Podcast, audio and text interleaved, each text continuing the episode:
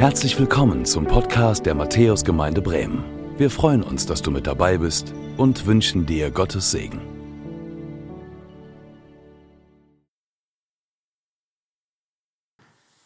Ja, Gnade sei mit euch und Friede von dem, der da ist, der da war und der da kommt. Jesus Christus, unser Herr. Amen. Noch einmal herzliches Willkommen euch als Konfirmandinnen und Konfirmanden, Sie als Konfirmationsgemeinde, ihr, die ihr alle da seid, hier in der Matthäuskirche oder eben auch am Bildschirm und am Telefon. Wir freuen uns, dass wir diesen Konfirmationsgottesdienst feiern können. Er befindet sich in dieser Reihe Meine Geschichte mit Jesus, Jesu Geschichte mit uns.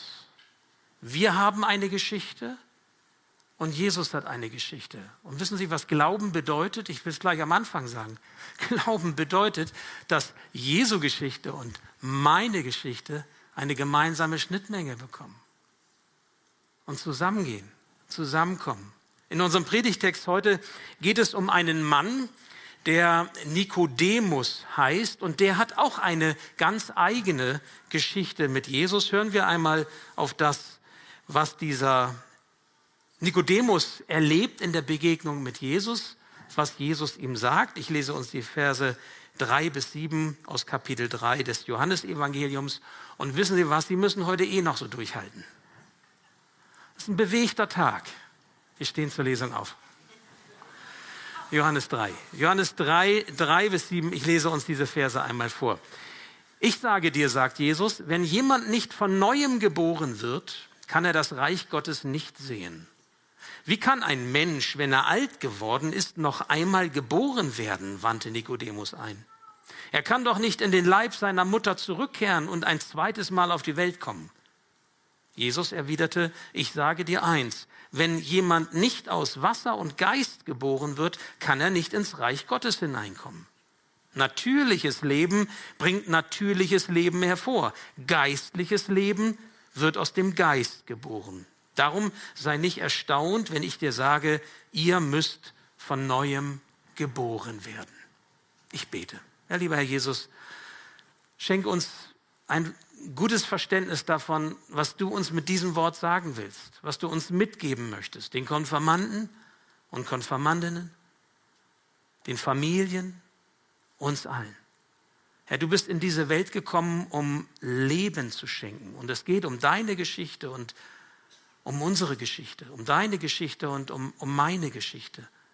Und so bitte ich dich, dass diese Geschichten zusammenkommen, dass sie eine gemeinsame Schnittmenge bekommen, dass du uns begegnest. Schenke du das heute. Amen. Wir setzen uns wieder.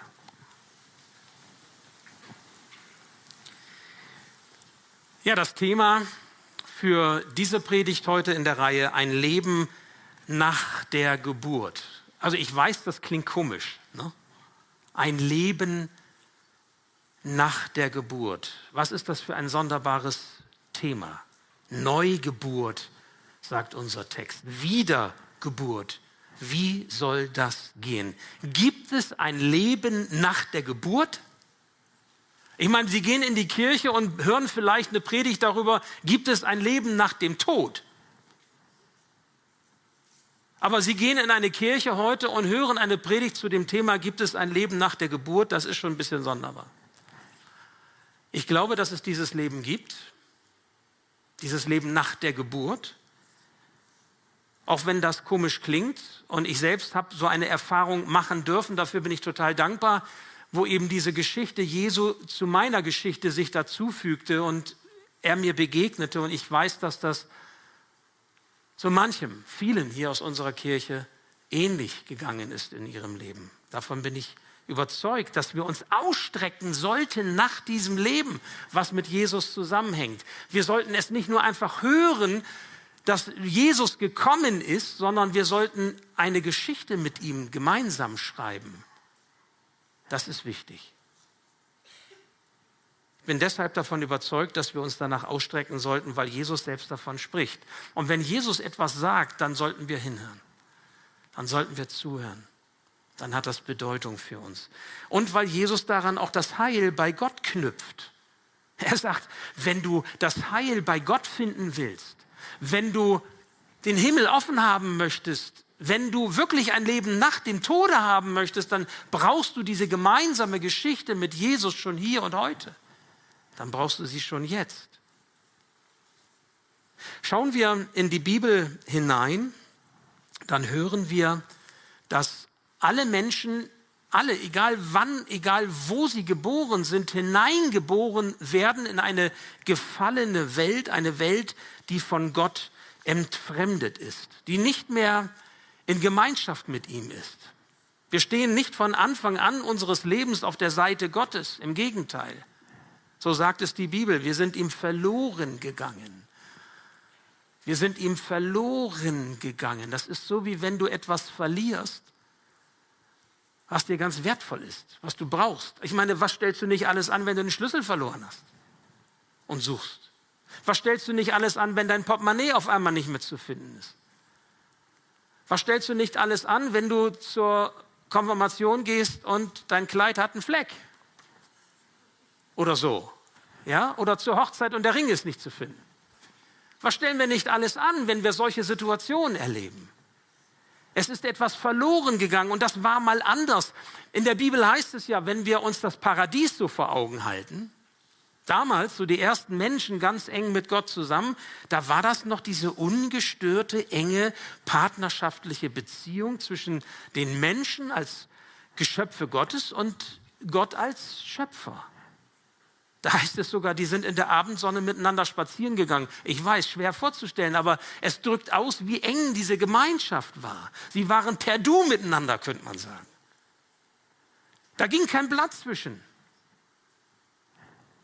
vertraut im Umgang miteinander. In der Beziehung ungetrübt, so wie wir uns das vielleicht manchmal wünschen für unsere Ehen, für unsere Familien, für unsere Freundschaften. Und wir wissen, wie gefährdet das ist. Und wie wir auch leiden können, wenn es eben nicht mehr eins ist, was eigentlich eins sein sollte.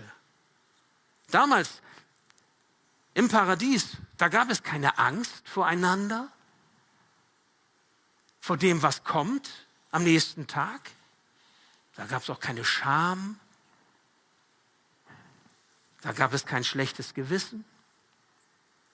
Da gab es auch keine bösen Gedanken des Herzens. Es war einfach paradiesisch. So sagt es die Bibel. Und dann kam dieser Super-GAU, dieser große Crash, die Sache mit der Schlange und mit der Frucht des Baumes und alles änderte sich schlagartig. Mit dem Sündenfall zerbrach diese ganz innige Gemeinschaft mit Gott. Das, was eigentlich zusammengehört, Schöpfer und Geschöpf, was eins ist, wurde auf einmal auseinandergerissen. Es war nicht mehr beieinander, sondern es war getrennt voneinander. Misstrauen hatte nun Platz und zog ein. Und das Vertrauen wurde verdrängt. Unfrieden machte sich breit und der Friede wich aus dem Herzen. Und liebe Konfirmationsgemeinde, das hatte Folgen, Folgen, die uns alle bekannt sind. Da brauchen wir nur die Nachrichten einschalten, da brauchen wir nur auf ähm, unser Leben vielleicht sogar schauen oder auf das Leben der Menschen um uns herum, in diese Welt hinein.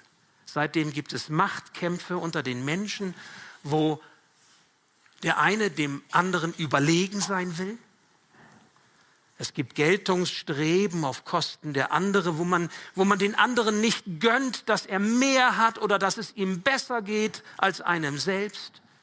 Es gibt den Egoismus, ich. Es gibt die Rechthaberei, ich habe Recht. Es gibt den Stolz, das lasse ich nicht mit mir machen, setze ich mich durch. Das gibt es in unserem Miteinander, wo sich dann so oft alles um uns selbst dreht, wie einmal jemand formulierte, ich, mich, meiner, mir, Herr segne uns vier. Immer ich im Mittelpunkt von allem. Es gibt so viel Lüge, es gibt so viel Unaufrichtigkeit und die Wahrhaftigkeit, die hat es schwer.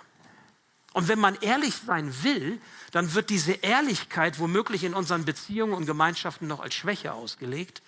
Und man traut sich schon gar nicht mehr ehrlich zu sein. Wie geht's dir denn? Ach, mir geht's gut. Und dir? Versuchen Sie mal ehrlich zu sagen, mir geht es ganz schlecht. Wollen wir mal darüber reden, was der andere dann sagt? Ach nee, ich habe keine Zeit, jetzt gerade nicht, lieber nicht. Auch unter Christen ist das nicht anders. Auch in Gemeinden ist das nicht anders. das verunsichert uns. Davon bin ich überzeugt. Das erlebe ich auch in der Seelsorge. Das verunsichert Menschen in ihrer Lebensführung. Im Blick auf das, was kommt, das verunsichert junge Menschen, wenn sie fragen, was wird werden aus uns. Wir leben im Zeitalter der Verunsicherung. Und das betrifft nicht nur junge Menschen, das betrifft auch viele alte Menschen.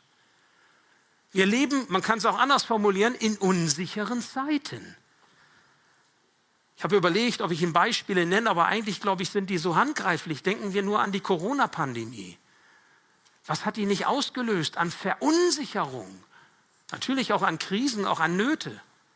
Sogar wirtschaftliche Nöte für den einen oder anderen. Manche haben ihren Job verloren oder mussten in Kurzarbeit gehen oder was auch immer. Existenzen, die ein Stück zerbrochen sind. Perspektiven, die sich verändern mussten. Unsichere Zeiten. Denken wir an die Kriege. Ganz aktuell der Krieg in Europa, die Ukraine, und wir wissen nicht, wie es weitergeht. Wir wissen nicht, wie es ausgeht und was noch kommen wird. Und davor in Syrien und in vielen anderen Ländern. Denken wir an die Flüchtlingswelle, in Anführungsstrichen, und das meine ich nicht negativ oder böse, dieses Wort, aber diese Flüchtlingswelle, die eben durch Europa rollt. Und ich freue mich, herzlich willkommen, wenn du quasi ein Flüchtling bist, ob aus Syrien, anderen Ländern oder, aus, aus der Ukraine. Herzlich willkommen, wenn du heute mit dabei bist. Der Gottesdienst bei uns. Und das ist so schön, dass das möglich ist, wird ja ins Englische oder auch ins Russische übersetzt, damit unsere ukrainischen Flüchtlinge daran teilnehmen können. Ich denke an die Energieversorgung. Ich denke an wirtschaftliche Entwicklungen. Ich denke an, an, an die klimatischen Veränderungen. Ahrtal, Stichwort. Also was kommt auf uns zu? Wie wird es sein? Was erleben die Konfirmandinnen und Konfirmanden in den nächsten 20 Jahren? Was erleben wir? Welche positiven Gewissheiten haben wir eigentlich im Leben? Was wollen Sie den jungen Menschen mitgeben? Was würde ich den jungen Menschen mitgeben wollen? Und ich habe ja selber auch Kinder und Enkel. Was sind unsere positiven Gewissheiten? Für die wir stehen, wo wir sagen können, pass auf, du kannst Hoffnung haben, du kannst Zuversicht haben, du brauchst nicht aufgeben, auch wenn es hier oder da vielleicht auch düster aussehen mag. Wir sehnen uns als Menschen in diesen Zeiten nach Sicherheit, davon bin ich überzeugt. Für uns selbst, für unsere Beziehungen in Familie, mit den Kindern, mit den Eltern, mit den Großeltern, mit den Enkeln, aber wir finden diese Sicherheit nicht einfach so. Und mal ganz ehrlich, mit Verunsicherung lässt es sich nicht gut leben da lässt es sich nicht gut leben, denn wir verlieren, wenn wir verunsichert sind, ja die Kontrolle. Ich weiß nicht, wie es Ihnen so geht. Ich bin ja jemand, ich habe das mehrfach schon gesagt, deswegen kann ich es heute auch nochmal sagen, ist eh egal. Da bin ich jetzt mal ehrlich auch nochmal. Ich bin so ein Kontrollmensch. Ja? Ich würde gerne die Dinge wissen und einsehen wollen. Ich würde gerne safe sein, sicher sein wollen. Ich möchte es gerne im Griff haben. Und wir merken aber, wir haben das Heft nicht in der Hand. Ich habe das Heft nicht in der Hand. Corona hat mich ja auch erwischt. Oder irgendwelche Krankheiten. Oder irgendwelche Ereignisse. Oder Krisen oder, oder Probleme. Keiner ist davor gefeit. Niemand kann sagen, ich, ich werde das nicht erleben. Wir haben die Kontrolle nicht, wir haben das Heft nicht in der Hand. Also was tun? Ihr lieben Konfirmandinnen und Konfirmanden, euch werden heute ganz viele gute Wünsche mitgegeben. Manche auf Karten geschrieben, andere vielleicht so mündlich gesagt. Und das ist auch richtig so, das gehört sich auch so, das ist gut so. Denn eure Konfirmation ist ein Meilenstein auf, auf eurem Weg hin zum Erwachsenwerden. Ihr seid jetzt junge Frauen und junge Männer. Also wenn das Mama und Papa noch nicht ganz klar sein sollte, sagt mir mal Bescheid, ich rede mal mit denen. Ja? Also ihr seid junge Frauen und junge Männer, damit das schon mal klar ist. Das ist so eine Art Initiationsritus, was wir hier haben. Gibt es in jeder Kultur. Ja? Männer und Frauen, die im Grunde dann, junge Männer und Frauen, die im Grunde aufgenommen werden in den Kreis der Erwachsenen durch das, was hier passiert. Und das ist die Konfirmation. Zu meiner Zeit, schon lange her, gab es ja bei der Konfirmation das erste Bier, was ich trinken wurde, durfte. Wissen Sie das noch? Kennen Sie das noch? Konfirmation, Initiationsritus. Man ist nicht mehr ganz klein. Man ist auf dem Weg zum Erwachsensein ein großes Stück weiter vorangeschritten. Das ist Konfirmation, okay? Viele gute Wünsche. Aber diese Wünsche, ihr Lieben, die können euch ja keine Sicherheit geben. Weil derjenige, der euch diese Wünsche sagt oder schreibt, der weiß ja selber nicht, was die Zukunft bringt. Der fragt ja genauso wie ihr und wie wir alle, was kommt und wie wird sein. Also noch einmal, was tun? Was tun als Menschen in einer Zeit der Verunsicherung? Die Lösung dieser Misere liegt nicht in dem, was wir anstellen könnten, sondern sie liegt in dem, was Gott tut. Er überwindet unsere Verunsicherung, indem er etwas ganz Entscheidendes getan hat. Er hat nämlich Jesus Christus, seinen Sohn, in diese Welt gesandt. Und das ist der entscheidende Unterschied. Und das macht den entscheidenden Unterschied. Nämlich dann, wenn Jesu Geschichte mit unserer Geschichte zusammenkommt. Darauf kommt alles an. Das ist der Grund, weshalb wir in der Kirche so viel von Jesus reden. Übrigens war das auch der Grund, warum, oder das Ziel, muss ich sagen, im Konfirmandenunterricht letztlich, dass sich eure Lebensgeschichte, das, was ihr erlebt habt, 13, 14, 15 Jahre, sich verbinden darf mit der Geschichte Jesu und ihr diese gemeinsame Schnittmenge bekommt. Das verändert das Leben. Das ermöglicht Gemeinschaft mit Gott. Jetzt fragen Sie vielleicht, ja, was ist denn die Geschichte von Jesus? Erinnern wir uns noch einmal kurz. Ostern liegt noch gar nicht lange zurück. Vier Wochen. Vor vier Wochen haben wir Ostern gefeiert, haben uns daran erinnert, dass dieser Jesus auf diese Erde kam, als ähm, erwachsener Mann am Kreuz starb zur Vergebung unserer Schuld, Karfreitag, dass er am dritten Tag wieder auferstanden ist von den Toten und ewiges Leben hervorgebracht hat, Leben, weil der Tod ihn nicht halten konnte, also das leere Grab und der Ostermorgen. Und jetzt machen wir den Sprung hin zu Jesus und Nikodemus. Da steht jetzt also dieser Nikodemus vor Jesus. Ich weiß nicht, wie der aussah. Man weiß auch ganz wenig, nur die Bibel berichtet nicht viel, was genau das für ein Mensch war. Aber sie sagt, er ist ein Mitglied des sogenannten Hohen Rates der Juden. Das war das oberste Gremium der jüdischen Gesellschaft damals. Er war ein Schriftgelehrter, man würde vielleicht heute sagen ein Theologe. Und er zählt sich zur Gruppe der Pharisäer. Dieser Glaubensrichtung, der jüdischen Glaubensrichtung der Pharisäer. Die es auch ganz genau nahmen. Die auch nachfragten, die es wissen wollten, die ja so leben wollten, dass Gott sagt, du bist okay. Und nun kommt dieser Nikodemus nachts zu Jesus, so heißt es in Johannes 3, nachts im Dunkeln. Wahrscheinlich um ein ruhiges und entspanntes Gespräch mit Jesus zu führen. Das war damals üblich, aber ich habe mich gefragt, hatte er auch was zu verbergen? Schämte er sich vielleicht? Er vom Hohen Rat redet mit diesem Jesus und fragt nach dem Weg. Welchen Weg soll ich gehen? Ich meine, wenn Männer schon Mühe haben, nach dem Weg zu fragen, ja, wenn sie Auto fahren äh, und sich schämen, irgendwie woanders nachts zu fragen, ich kriege das schon hin. Ja, und dann fährt man eben dreimal um Pudding wo die Frau sagt, habe ich doch gleich gesagt, ne? da sollst, hättest du abbiegen sollen. Also er traut sich vielleicht auch irgendwo nicht so ganz, er schämt sich vielleicht. Jesus ist für ihn, so heißt es, ein von Gott gekommener Lehrer und er möchte von Jesus lernen. Die Konfirmanden haben von Jesus gelernt. Ihre Kinder, Enkel haben von Jesus gelernt in der Zeit des Konfirmandenunterrichts hier in dieser Gemeinde und manche schon länger darüber hinaus. Und ich möchte Sie fragen, ich möchte dich fragen, kannst du dir auch vorstellen, von Jesus zu lernen? Kannst du dir auch vorstellen, Jesus nach dem Weg zu fragen? Oder ist dir das auch peinlich und du schämst dich? Und wenn, dann vielleicht nur heimlich nachts im Dunkeln. Ich gebe dir meine Nummer, du kannst mich anrufen. Ich bin nicht Jesus, aber vielleicht können wir zusammen zu ihm gehen und ich kann dir helfen. Bevor Nikodemus irgendwelche Fragen überhaupt stellen kann, was er wissen möchte von Jesus, sagt ihm Jesus diese Worte von der Wiedergeburt und von der Neugeburt. Also der kam noch gar nicht zum Zug, schon kommt Jesus und sagt, du musst von neuem geboren werden. Du brauchst diese Wiedergeburt. Und Nikodemus hört sich das verwundert an und fragt, wie soll das denn gehen? Ich kann doch nicht wieder zurück in den Mutterleib und so. Ich bin doch schon älter und überhaupt, das geht doch alles gar nicht. Was erzählst du hier für ein Zeug? Jesus macht ihm deutlich, nicht wundern, sondern glauben. Natürlich wundern wir uns.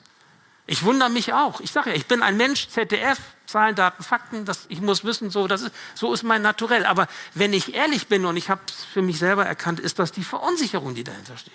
Weil ich eben Sicherheit liebe. Will ich wissen, was los ist. Weil wenn ich nicht weiß, was los ist, fühle ich mich verunsichert. Und das ist irgendwie ein Scheißgefühl. Entschuldigung. Er auch. Wie soll das gehen? Er wundert sich.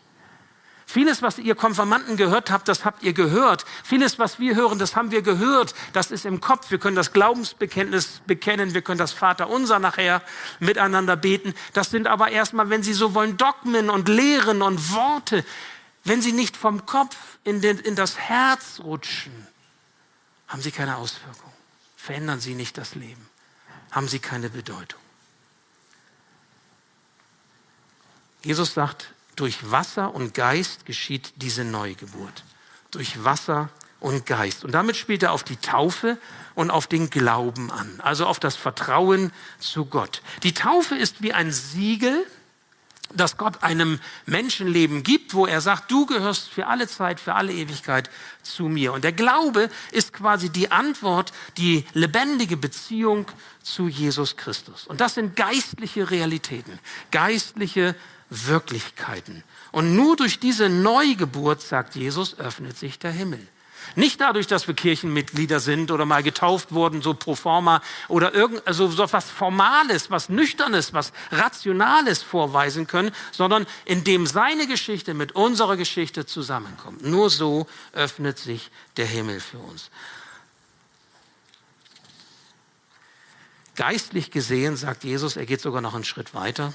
Geistlich gesehen ist der Mensch, der dieses neue Leben, das Jesus gebracht hat, nicht erfährt, eigentlich wie tot. Und jetzt wird auch das Thema vielleicht deutlich. Gibt es ein Leben nach der Geburt? Ein geistliches, ein von Gott geprägtes, ein von der Ewigkeit her beleuchtetes Leben? Ja, es gibt es. Und es gibt es auch nicht. Du kannst also leben und du bist aus Gottes, Gesicht wie, aus Gottes Sicht gesehen wie tot weil du nicht das Leben leben kannst und geschenkt bekommst, das er in Jesus für dich bereithält. Doch das Leben von Gott kann uns der Tod nicht nehmen. Christen haben eine Hoffnung, die weitergeht. Weiter auch über das biologische Ende unseres Lebens hier auf Erden hinaus.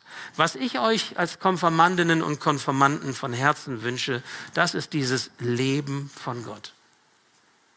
Es gibt keine Garantie für gelingendes Leben. Wenn wir die hätten, würden wir die euch geben. Eure Eltern, eure Großeltern, wir. Es gibt keine Garantie für gelingendes Leben. Niemand hat die. Es gibt auch keine Tools, die euch helfen, dass ihr immer auf der Siegerseite, immer auf der Überholspur, immer oben schwimmen werdet. Gibt es auch nicht. Da mögen wir Wünsche euch mitgeben, wie wir wollen. Was ihr braucht, ist noch jemand anderen, den Stärkeren an eurer Seite. Oder sollte ich sagen, in eurem Herzen. Jesus Christus. Wer diesen Jesus Wer Gottes Heilsangebot für uns Menschen bei sich hat, der wird wieder in die Gemeinschaft mit dem lebendigen Gott zusammengeführt. Denken Sie nochmal an das Paradies. Die waren zusammen, das ist auseinandergerissen. Und wenn die Geschichten jetzt wieder zusammenkommen, dann kommen die Leben wieder zusammen. Gottes Leben und unser Leben. Und sie vermischen sich, sie werden nachher eins. Und darauf kommt es an. In einer gefallenen Welt nach dem Sündenfall. Gegen Ende seines Gesprächs mit Nikodemus formuliert Jesus einen einzigen Satz, den manche von Ihnen kennen, von euch. Johannes 3, Vers 16. Er wird von einigen gerne genannt, so das Evangelium in der Nussschale, weil er so komprimiert das ausdrückt, was Jesus eigentlich bedeutet. Da sagt er Jesus selbst über sich, denn Gott hat der Welt seine Liebe dadurch gezeigt, dass er seinen einzigen Sohn für sie hergab, damit jeder, der an ihn glaubt, das ewige Leben hat und nicht verloren geht. Wenn du an Jesus glaubst, dann hast du das ewige Leben. Du bekommst es geschenkt, später einmal sichtbar, aber du hast es schon jetzt. Leben schon jetzt, ein Leben nach der Geburt, schon hier und heute, wenn du an Jesus glaubst. Du kannst dieses Leben von Gott heute bekommen. Ihr könnt es bekommen. Wir können es bekommen. Ganz einfach, wenn wir unsere Herzen für diesen Retter der Welt, für diesen Heiland der Menschen für Jesus Christus öffnen. Das verändert unser Leben. Das bringt uns auf eine andere geistliche Ebene. Das ist etwas, was uns nichts anderes bieten kann. Egal wie wichtig uns die anderen Dinge auch alle sein mögen, das, was Gott uns schenkt an Leben, kann nur von ihm kommen. Denn nur er ist ewig. Nur er ist derselbe gestern und heute und auch in Ewigkeit. In dieser Zeit der Verunsicherung. Das Leben verändert sich. Was passiert? Du bist nicht besser, auf einmal, aber du bist erlöst. Du bist kein perfekter, vollkommener Mensch auf einmal, aber du hast eben diesen Sieger über alle Zerstörungsmächte Jesus an deiner Seite. Du hast trotzdem deine Herausforderung. Du wirst trotzdem durch Krisen wahrscheinlich zu gehen haben, aber du musst nicht einen Schritt alleine tun. Nicht einen Tag alleine sein, sondern du hast Jesus an deiner Seite, der mit dir geht, egal wie tief die Täler auch sein mögen. Und ich bin überzeugt davon, du wirst auch Wunder Gottes erleben, denn der, der mit dir geht, dem ist nichts unmöglich. Und die Frage, mit der Nikodemus entlassen wird in diesem Gespräch mit Jesus, durch das, was Jesus sagt, ist, willst du das glauben, Nikodemus? Willst du das glauben? Die Frage an die Konfirmanden nach, nach zwei Jahren Unterricht war, willst du das glauben? Und die Frage an, an, an uns alle, an Sie hier heute in der Kirche oder auch am Bildschirm oder am Telefon ist, willst du das glauben? Gott zwingt uns doch nicht. Ist doch unsere Entscheidung. Er nimmt uns auch ernst bei unserer Entscheidung. Er lässt uns frei entscheiden, aber wir müssen wissen, was es bedeutet, sich so zu entscheiden, so oder so. Willst du das glauben? Diese Frage ist nicht nur eine Frage an die Konfirmanden, sondern auch an uns alle. Und die Entscheidung für dieses Leben, was Gott uns in Jesus schenkt, ist die allerwichtigste Entscheidung, die es überhaupt im Leben gibt. Konfirmation kommt von konfirmare, befestigen oder bekräftigen. Und es ist so Brauch, und das finde ich gut, und das möchte ich heute auch so tun, dass wir den Konfirmanden, wir haben darüber gesprochen und das miteinander ein Stück erarbeitet, dass wir den Konfirmanden die Möglichkeit geben, quasi zu konfirmieren, etwas festzumachen. Das ist ja Sinn dieses Tages. Was sie gelernt, was sie gehört haben, was sie sich angeeignet haben, ihre Geschichte, Jesu Geschichte, die auch zusammengekommen ist, jetzt zu sagen, ja, und jawohl, ich möchte mit diesem Jesus mein Leben führen. Aber ich möchte diese Chance nicht nur den Konfirmanden geben, sondern uns allen letztlich. Auch Ihnen am Bildschirm oder am Telefon. Und darum gibt es dieses Gebet, das wir an der Leinwand sehen. Dieses Gebet, das wir gleich sprechen können, wo Sie mitsprechen dürfen, wenn Sie es wollen, laut oder leise. Bei uns geht es auch laut zu, von daher dann, das fällt gar nicht auf, können Sie ruhig laut machen. Weil dann sprechen Sie es selber aus, dann geben Sie Ihrem Herzen einen Ruck und lassen etwas zu und das macht etwas mit Ihnen. Wenn Sie das möchten, wenn Sie sagen, jawohl, ich möchte dieses Leben in Jesus Christus auch geschenkt bekommen und möchte mir das so gewiss machen. Und euch Konfirmanden lade ich ein, quasi dieses Konfirmierende heute an diesem besonderen Festgottesdienst für euch so zu vollziehen und dieses Gebet mitsprechen. Ich werde es mal einmal vorlesen. Herr Jesus Christus, ich gebe dir mein Leben. Ich bitte dich, mein Herr und Erlöser zu sein. Vergib mir meine Schuld. Leite mich in meinem Leben und verändere mich so, wie du mich haben willst. Ich will dir im Glauben nachfolgen und dir mein Leben anvertrauen. In dir darf ich in jeder Situation und zu jeder Zeit sicher sein. Danke dafür. Amen.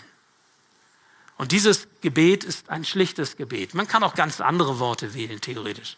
Aber es hilft vielleicht, wenn man sich orientieren kann. Und ich bitte Sie nun zu diesem Gebet, weil es auch ein feierlicher Akt jetzt ist, aufzustehen, sich von den Plätzen zu erheben und ich lade die Konfirmanden und ich lade uns alle ein, wenn Sie es möchten, dieses Gebet zu Ihrem Gebet zu machen. Und ich werde es abschnittsweise vorlesen und darf Sie dann bitten, diesen Abschnitt, Sie sehen es ja hier an der Leinwand, dann laut oder, wenn Sie es möchten, lieber möchten, leise mitzusprechen und mitzubeten. Herr Jesus Christus, ich gebe dir mein Leben. Herr Jesus Christus, ich gebe dir mein Leben. Ich bitte dich, mein Herr und Erlöser zu sein. Ich bitte dich, mein Herr und Erlöser zu sein. Vergib mir meine Schuld. Vergib mir meine Schuld. Leite mich in meinem Leben und verändere mich so, wie du mich haben willst. Leite mich in meinem Leben und verändere mich so, wie du mich haben willst. Ich will dir im Glauben nachfolgen und dir mein Leben anvertrauen. Ich will dir im Glauben nachfolgen und dir mein Leben anvertrauen. In dir darf ich in jeder Situation und zu jeder Zeit sicher sein. Danke dafür. In dir darf ich in jeder Situation und zu jeder Zeit sicher sein. Danke dafür.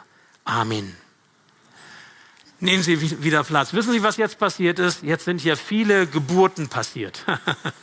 viele Neugeburten, viele Wiedergeburten. Da, wo es wirklich ernsthaft und ehrlich gesprochen wurde, passiert etwas in ihren Herzen. Und ich freue mich darüber, dass Sie diesen Schritt äh, mitgetan haben, dass Sie mitgebetet haben und wünsche Ihnen Gottes Segen. Und ähm, Sie werden Wunderbares erleben, weil Ihre Geschichte nun verbunden ist, untrennbar für Zeit und Ewigkeit mit der Geschichte Jesu. Das ist super. Danke fürs Zuhören. Wir hoffen, dass du heute inspiriert und ermutigt wurdest durch Gottes lebendiges Wort. Unser Gebet ist, dass es viel Frucht bringt. Weitere Infos findest du unter www.matthäus.net.